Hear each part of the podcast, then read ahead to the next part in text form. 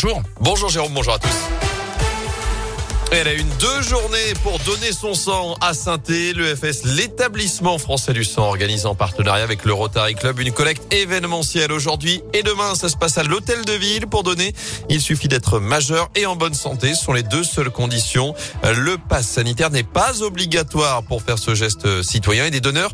Il y en a besoin puisque l'état des stocks est alarmant. Alain Lefebvre est le, est le médecin chargé des prélèvements à l'EFS de Saint-Etienne. Les stocks, ils sont pas très bons. Hein. On est en dessous du seuil de sécurité qui est 14 jours. Hein. On devrait avoir théoriquement au niveau national 100 000 poches. On est aux alentours de 70 000 poches. Donc il faut vraiment euh, qu'on puisse euh, avoir une réaction des donneurs. Et on voit au niveau de certaines collectes, on n'atteint pas l'objectif de ce qu'on faisait auparavant. Et puis il y a des gens qui n'osent pas venir parce que soit ils ont eu le Covid, alors qu'on peut très bien venir après un délai euh, de 14 jours ou de 28 jours, on peut très bien revenir donner son sang. Lorsqu'on a été vacciné, on peut venir tout de suite donner son sang. Donc tout ça, c'est un petit peu impacté. Et il y a un besoin important, d'autant plus qu'il y a de nouveau des besoins au niveau des établissements de santé qui reprennent, hein, suite aux interventions qui vont reprendre, euh, certains traitements qui nécessitent euh, des transfusions. Et rappelons qu'un seul don peut permettre de sauver trois patients. Si vous souhaitez faire un geste, rendez-vous à l'hôtel de ville de saint aujourd'hui et demain, à chaque fois entre 9h et 13h, puis entre 14h30 et 18h30.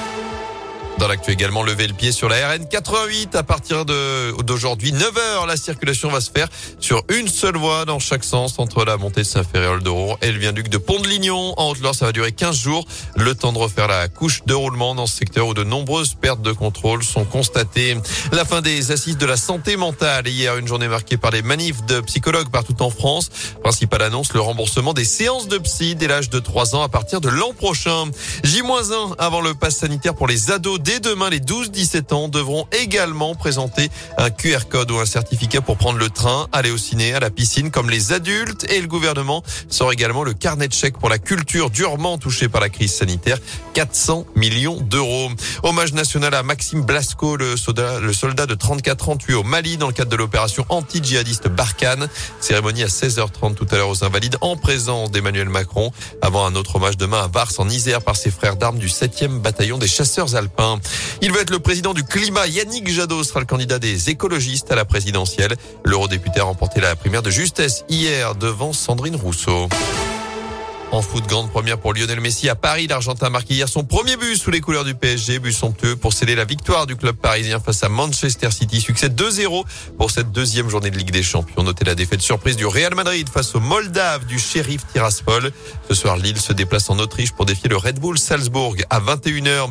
Enfin, on vous en parlait hier, la sortie en avant-première du nouveau James Bond à Londres, ah. le dernier avec Daniel Craig. Ça s'appelle Mourir peut attendre. On y voit l'acteur rendre le célèbre espion plus humain, infaillible. C'est le 25e volet des aventures de l'agent secret au service de Sa Majesté. Pour le voir chez nous, encore un peu de patience, ça sort dans une semaine. Moi, je suis un peu James Bond du coup.